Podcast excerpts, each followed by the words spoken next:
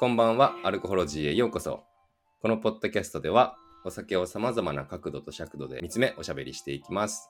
パーソナリティを務めます、花坂の高場海です。よろしくお願いいたします。今日はアルコホロジーとして、まあ、初めての試みをしたいと思っております。まあ、とある一つの本、あの食に関する本なんですけども、とある一冊を課題図書にして、ゲストの方とま自由におしゃべりをしていくっていう遊びをね、ちょっとやってみたいと思っていて、まあ、いわゆる読書会とか、臨読会とかって言われるやつだと思うんですけど、今日はいつもの相方の久保さんではない方に参加いただいておしゃべりをするということをやっていきたいと思います。では早速ですが、今日のゲストをご紹介いたします。高取美代さんです。こんばんは。こんばんは、みおです。よろしくお願いします。よろしくお願いします。ちょっとね、あの、みおちゃんのご紹介をする前に、まあ、早速なんですけども、乾杯をしてから、はい。えー話に入っていきたいなと思ってます。ちょっと虫がすごいんですよね、今、この部屋。乾杯。よいしょ。うわーちょっとすごい、すごい音がしてました。いい音じゃないですか。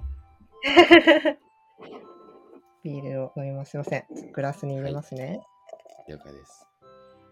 あこの音届かないかなシュワーあめっちゃ泡だらけになりました。ちょっと温度管理ちゃんとできてなかったんじゃないですか。ほぼ泡。ほんまや。ということで、今日ははいよろしくお願いします。乾杯よ。ろしくお願いします。乾杯。ちょっとじゃあ、えー本の内容に入る前に、みおちゃんのご紹介をちょっとさせてもらいたいんですけど、はい。ちょっと僕が紹介すると、あの、抜け漏れがたくさん出てくると思うので、あの恐縮ですが、はいご自身の口から自己紹介をしていただけると嬉しいなと思います。はい。なんかこれまで、うんあの、まあ、学生時代どんなことを学んできたかとか、うんで、今どういうお仕事をしているのかみたいなことをざっくりお話しいただけると嬉しいです。はい、わかりました。私はですね、学生の時は農学部で、まあ、食に関するん。勉強したんですけれども、はい。あのーまあ、特に食のサステナビリティってところに、まあ、興味を持っていて、うんうん。で、あのまあ、いろんなアプローチというか、勉強の仕方はあると思うんですけれども、はい。あの私は食の中でもまあ環境と食の関係性をうんすごい理系な あのなんだ生物とか。植物の生きる仕組みとかそういう視点からまあ研究するっていうことをやへっていました。で、まあすごい基礎研究ですね。環境に対して、まあ、植物がどうやってその土から栄養をあの 取った後にどうやってそれを生かして代謝しながら大きくなるのかみたいなところをあの研究しながらこう、まあ、最終的にはその風土とかはいはい。風土風に土の風土とか、まあ、環境とかと、まあ、植物のその変わっていくいろんな味だったり見た目だったりとかの変化と、まあ、どうつながってるんだろうみたいなに興味を持って研究をしていました。めちゃくちゃ面白そうですけど。そうなんです。で、まあ、でもすごく植物のこととか基礎研究をしてたんですけれども、やっぱり基礎研究って、やっぱりこう何に生かされるかはあんまりこう重要視されなくて、まあ、いかにその見つけたことがこう学術的に面白いかみたいなところを、まあ、すごく大事にしているので、へまあ私としては、うん、あまりこうフィットしなかったというか、はいはいはい。なんか、それを活かしてどう社会とかを良くしていきたいかみたいなところに興味があったので、うんうん。まあ、研究の世界は一旦いいかなと思って、はい。はい。で、大学院まで行ったんですけど、あの、今は、あの、株式会社ユーグレナってところで、うんうん。あの、まあサステナビリティをこう軸としたあの、まあビジネスであったりとか、はい。まあ、社会を良くしながら、まあ、会社が大きくなるイコール社会が良くなるみたいなところをこう本気で目指しているっていう会社で、うんうん。あの、そこも、ね、植物とかバイオの研究がベースになってる会社なんですけれども、はい。まあ、そこでこう、ファン作りみたいなことをしてます。ファン作り？あ、ファン作りか。ファンですね。えー、あの、私たちの会社のことを好きになってもらうってことは、なんかそのサステナビリティってところにもっと関心を持ってもらったり、サステナビリティのこうマインドをこうこう作っていく、育てていくみたいなところ。をこうやりながら、こうだんだん自分たちのこうファンになってもらって、一緒に人と地球が健康な未来を作っていこうみたいなうんところを今まで全くやったことないことなんですけど、あの、そういったことを今やっています。なるほど。ちょっとね、あの、みおちゃんのお仕事に関しても、もっともっと聞きたいことがたくさんあるんですけど、一応その、ユーグレナという会社、僕もはもちろん、あの、存じ上げてますけども、あの、聞いてくださってる方はね、初めて聞くっていう方はもしかしたらいらっしゃるかもしれないので、うんあの、簡単に、うんまあ、いろいろやってると思うんですけど、どういう事業をやってらっしゃるのかっていうのをはい。ご説明いただけますか？はい。そうですね。あの私たちは sustainability first っていう、まあ、フィロソフィーを掲げて、サステナブルなことを、まあ、していく会社なんですけれども、あの事業としては、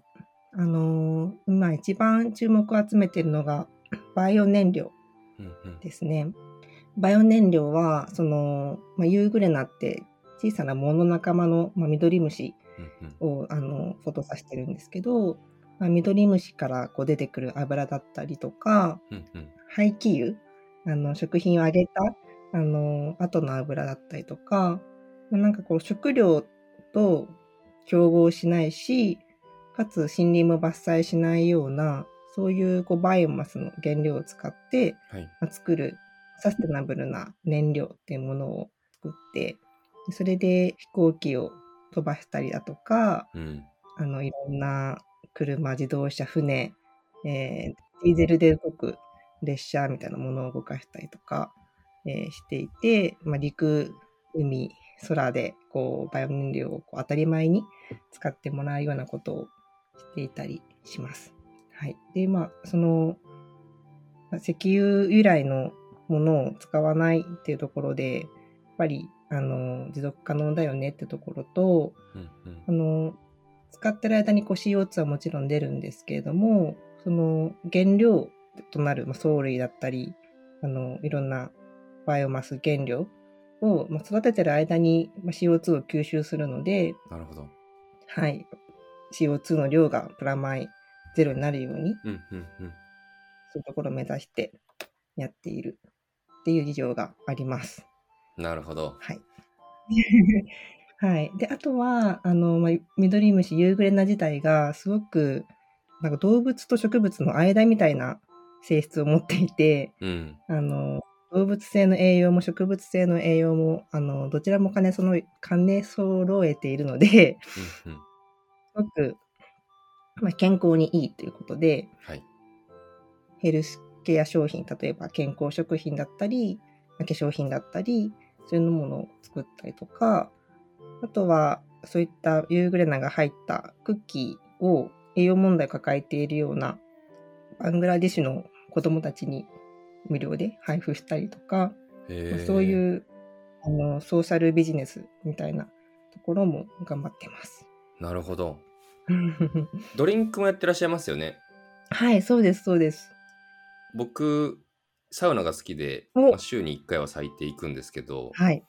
あの僕の、まあ、ホームサウナというか、うん。自分が住んでいるところから一番近くて一番よく行くサウナ、あの土佐ポカポカ温泉っていうね、あの高知に温泉があるんですけど、そこでもあのユーグレナさんの商品取り扱ってて、えー、そうなんですね。すご。サウナ上がり僕よく飲みますよ。えー、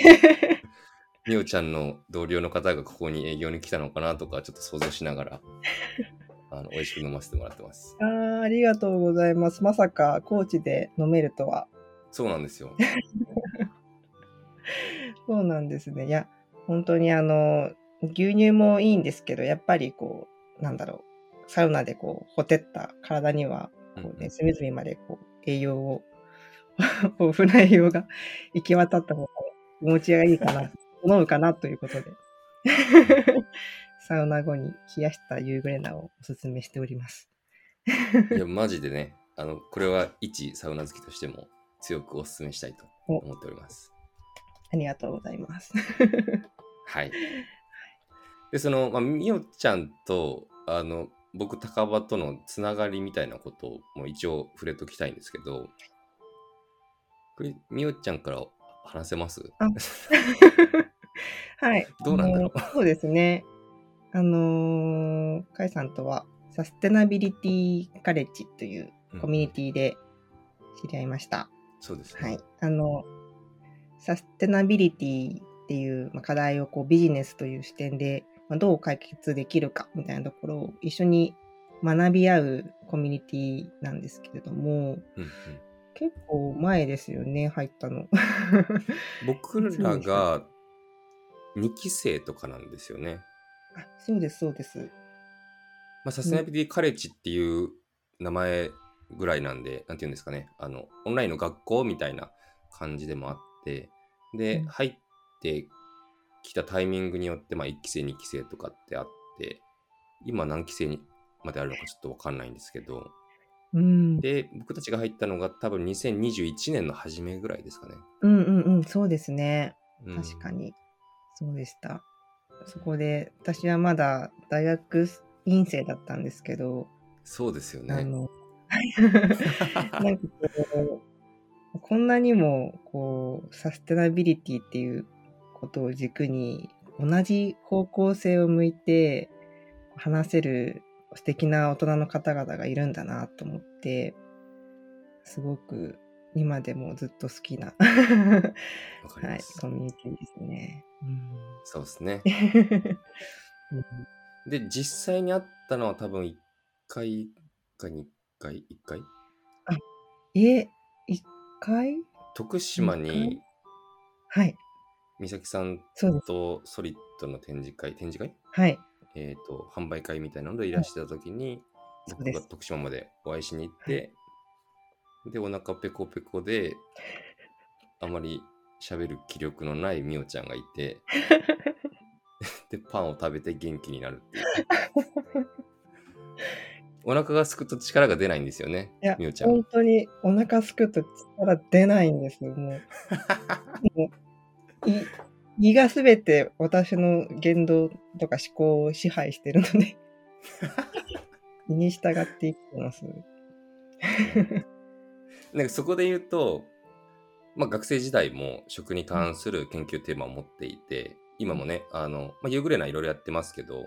食に関することもやってると。うんで、まあ、ご本人も SNS とかで食に関する興味関心と、まあ、それに基づく自分の学びっていうのを発信されたりもしてますけど、うんなんかそういう食への興味関心みたいなのは、どういった背景で形作られたみたいなのはありますか？はい。めちゃくちゃあります。そうですね。まあ、もともとなぜ農学部に行ったのかみたいなところなんですけど、うんうんあのーまあ、生まれも育ちも都会というか、全然畑とかない、コンクリートジャングルみたいなところで生まれたんですね。え、みおちゃんご出身は？あ千葉の浦安っていうところなんですけど、はい、埋め立て地で、あのーまあ、ディズニーランドも有名なところで、まあ、すごく綺麗で安全な場所なんですけど、全然なんかこう、もうコンクリートってところなんですよ。うんで、あのただでも普通にグルメで食べることが、まあ、ただ好きっていうのと、はい。あとまあ、あの、自分のちょっと父親が病気をしていて、で、まあ、生活習慣から来る病気だったんですけど、まあなんかそれで食事制限とかをしていて、はい。なんかそう自分にと私にとってはこう食べるといい食事でも、あのお父さんにとってはなんか血液がサラサラになりすぎるとか、なんかこう、へ食べちゃダメだったりとかしてて、なんかあ食って本当に自分の体を作ってるんだなっていうのを、まあ、すごく近くで見ていてうんうんで最初はその食と、まあ、自分の健康っていう軸であの興味を持って農学部に行ったんです。はい。で、まあ、でも農学部がそのあったのが、えまあ、茨城の方なんですけど、うんうん。あの、まあ、すごく畑とか自然が豊かな場所で、で、そこで初めてなんかこう、農、農業サークルにも入ったり、農学部なんで実習としてこう畑で食べ物を育てたりとかを、えーしてたんですけど、はい。なんかこう、すごく食が大好きで入ったけど、食べ物ができる過程を見てなかったなってことに結構衝撃を受けたのと、うん。なんかこう、いろいろ、まあ、農家さんとか手伝ってたら、なんだろう、すごくこう、先のことまで考えながら、この、環境を守りながら、うん。あの、食べ物を作ってる様子とかを知れて、あなんかすごい食って自分の健康だけじゃないんじゃないかみたいな、うん。あの、いろんなものを作ってるんじゃないかっていうふうに思ったんですね。なるほど。なんか今日の本の内容にも通ずるような。そうです、そうです。で一番大きななんかきっかけみたいなのは、大学、まあ、2年生のまだ二十歳になったばかりの頃に、うんうんあの、フランスのボルドーっていう、おお。ワインが有名なはいはい。町に研修ではい2週間ぐらい、あの行く機会がありまして、へえ。そうなんです。それで、そこでこう、まあボルドーのワインについて、まあ、研究だったり、そのワイン産地だったり、その醸造所だったり、まあ、いろんなところをこう見せてもらったんですけど、へえ。なんか、もうみんな、その、それぞれ、みんなこのボルドーで出会う人たちが自分の町の食べ物、ボルドーのワインに、すごい誇りを持っていて、うんうんうん。で、かつ、そこにこう、人が集まってくる、世界中から人が集まってくるところとか、うんこう、まあ、持続可能に作っていくためにはってところで、このワインの生産結構環境負荷、その農薬とかをたくさん使うので環境負荷がある中で、うんまあ、どうやったらそれをあの減らしてうまく作っていくかみたいなところの、あの、まあ、そこにみんなが試行錯誤しているところとかを見て、うんなんか、食ってすごいなって思って、そのうん。うん環境をね、食はその自分の健康だけじゃなくて、環境も作るし、こう文化とか社会も作るし、うん。で、なんかそれを食を軸にまたいろんな人が集まってくるっていうのもすごいなと思って、うん。なんかそういう、なんて言うんでしょう。そこからこうサステナビリティだったりとか、まあ、食のなんかこう持つ力みたいなところにすごく惹かれてしまって、はい。で、あの、なんて言うんでしょう。まあ、ドハマりしたっていうなるほど。感じですね。へえ、面白い。そうなんです。個人的には、その今、みおちゃんが言ってた食と、まあ、いろんなものとのつながりだったり可能性みたいなものを、なんて言うんですかね、その本とかの中、まあ、ニュースとか、そういうなんか知識ベースに摂取している部分がすごくあって、うんうん。だからその実体験としてなんかそういうものを学び得たのはあなんかすごくみおちゃんの価値形成に大きな影響があったんだろうなみたいなことをうん、勝手ながら想像しながら聞いてた感じです今。確かに確かに。そうかもしれないですね。結構頭でもいろいろこう考えつくところはあるあると思うんですけど、うん。なんかすごく体験できたってことが本当うに、う見る世界が変わるというか、もうただのうんグルメだった あの女子高生からなんかこうなんだろう食に対するなんかこう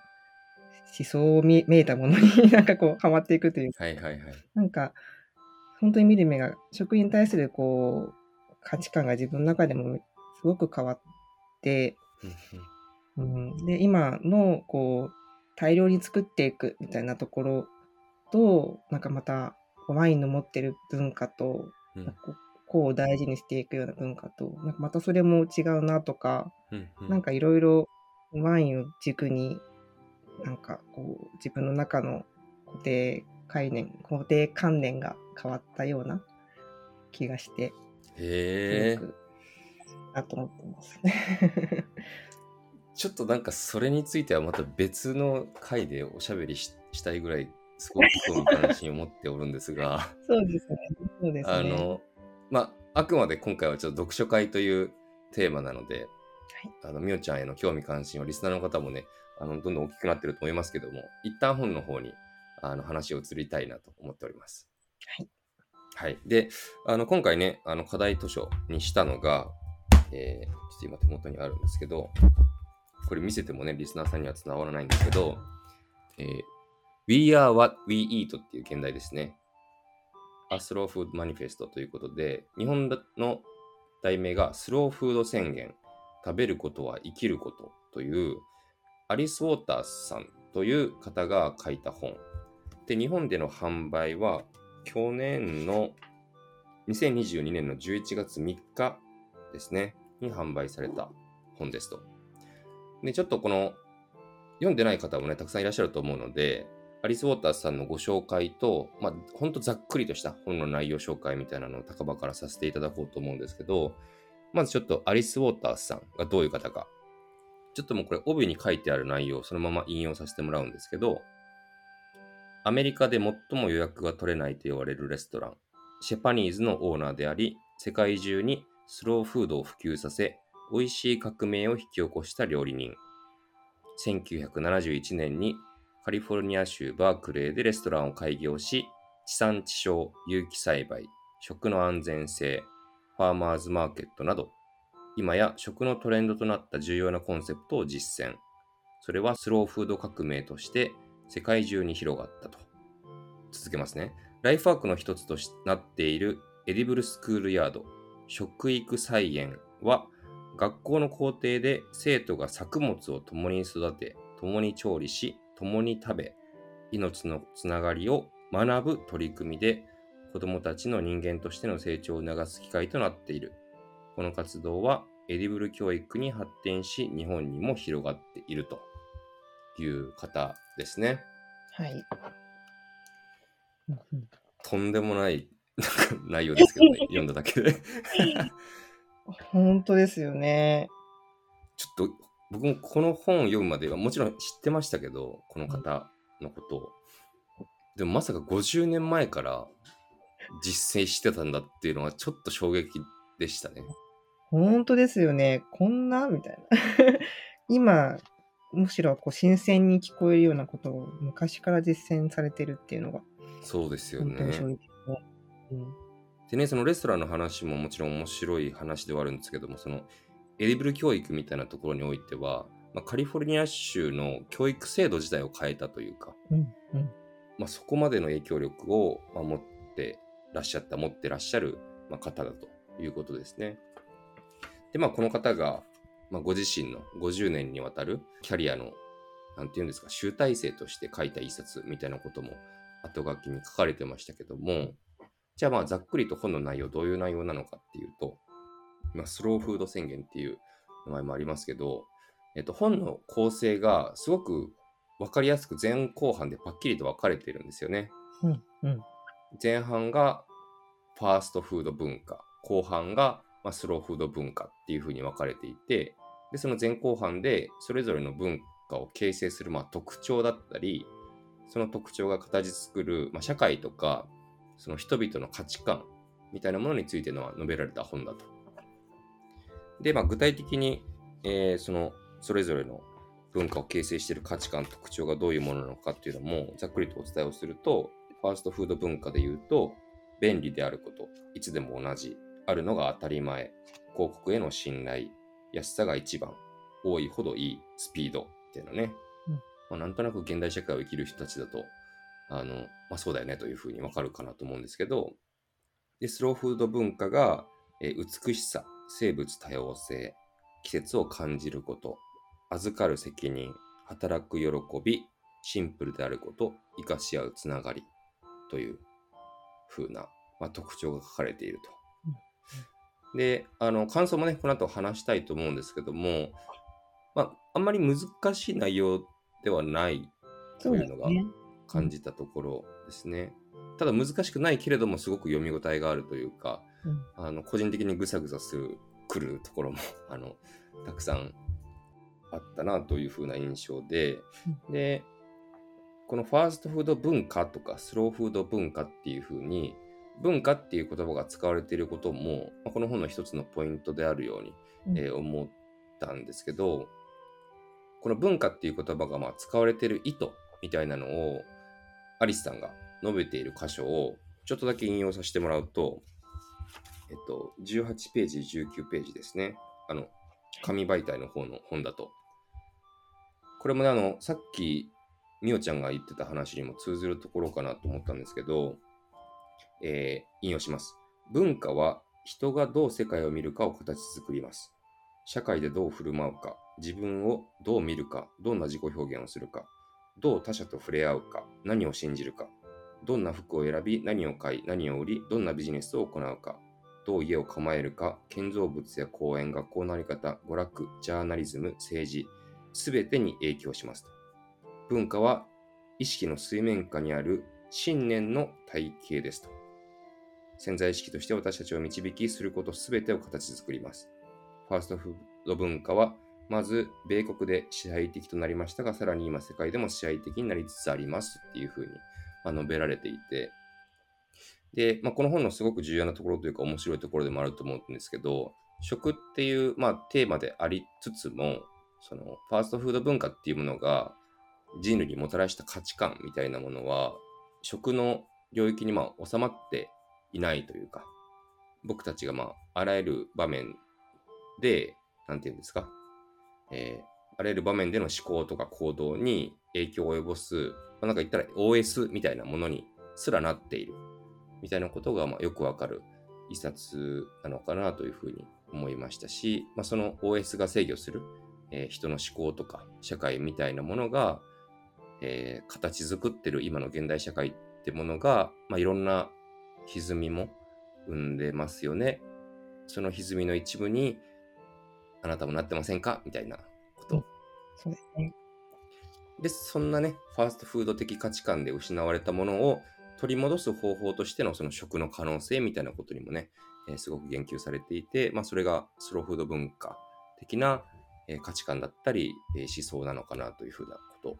かなと、えーざっくりと本の内容を説明すると、そんなところかなと思いましたけど、みおちゃんいかがでした、まあ、この後、えっ、と、ざっくりと感想を述べるまでで前半にして、後半で具体的な内容について入っていきたいと思うんですけど、みおちゃんの本を読んでみての、なんとなくの感想をちょっと言っていただけると。そうですね。いや、なんか本当私が食のこう何が好きなのかとか、何が守りたいのかとか、あ何が問題と感じてるのかみたいなのをはい。全部まとめてくれた本だなっていうのはわかる。すごい思いました。あー全部まとまってると思って。確かにな。なので、なんかすごい整理されたし、いや、うんうんそういうことだよねみたいなのをこう代弁してくれたかのようなうんうん本で、で一方でその、まあ、スローフードの文化大事だなっていうのと分かる分かりつつなんか今こうちょっと都会で過ごしてファストな文化になってるなっていうところもうん。あったりなんかそういうなんか狭間にいる自分だったりとか、はいあとはその、まあ、農業の研究もずっとこうスローなことをしたいと思って研究したけど実際はこうバイオテクノロジーとかに使われるようなうん基礎研究だったりもして、まあ、どっちも知識としては持っているからなんかどっちもこう持ってる興興味があるというか知ってし知りたい知っている自分がなんかこの本を通してどうこれからなんかどっちの文化を大事に生きていこうかなというかそのどう折り合いをつけて生きていけばいいかなみたいなのをなんか少し考えたそういう感想ですかね。なるほどな。いやー、めちゃめちゃ、ほんと確かになって思いましたね。うんこの、現代の We are what we eat っていううん言葉って、多分アリスさんが初めて言ったっていうような言葉ではなく、もともとその英語圏内では、まあ、ことわざっぽい言葉として、うんあの言われてたものだと思うんですよ。うんうんまあ、人は何を食べるか、何を食べるかによって形成されるみたいなことだと思うんですけど、これってもともとのことわざ的なあの、意味合いで言うと、食べたもの、摂取したものによって、体が形作られますよ。だから、食べるものって大事ですよね、みたいなことだと思うんですけど、その、それがもう少し、あの、広広く言及されているというか、そうですね。一日にね、その、ほぼ大体の人が3回、毎日欠かさず行う食っていう、まあ、選択の中で、健康っていう点だけじゃなくて、まあ、それ以外の価値観も形作られてるよね、みたいなことが、すごくよくわかる内容だなというか、もう、この、この現代の秀逸さに僕は読み終えて、本をパッと閉じて、この現代を改めて見たときに、クーってなりましたよね。やられたってなりますね。やられた後になりましたね。うんいや、本当になんかこう価値観をも飲み込むっていう言葉うん。が本当にそうだな。で、なんか最近私はその、この都都会の今実家に戻ってきてはい。1年ぐらいいるんですけど、やっぱなんかどんどんどんどんなんか、なんか変わってる、価値観変わっちゃってるな、なんか忘れてる気がするみたいな風にこう思い始めていたタイミングで読んだので、あなんかこう、忙しい生活の中で、オフィスのデスクの上でご飯食べたりとかして、うんなんかもう、あの、なんだろう、ただ栄養をとってるだけじゃなくて、本当になんかそういう価値観に飲まれちゃってるな、飲み込んでんだなとか、なんかそういうのをすごく、もう本当に、あの、言葉の通りに、今そういう状況だわっていうので、とても深く理解ししましたね。そうですよ、ね。はい。あの、一応このポッドキャスト、お酒に関する、お酒がテーマのポッドキャストで、うんあの、今まで多分お酒っていう言葉をほぼほぼ使わずにここまで来たんですけど、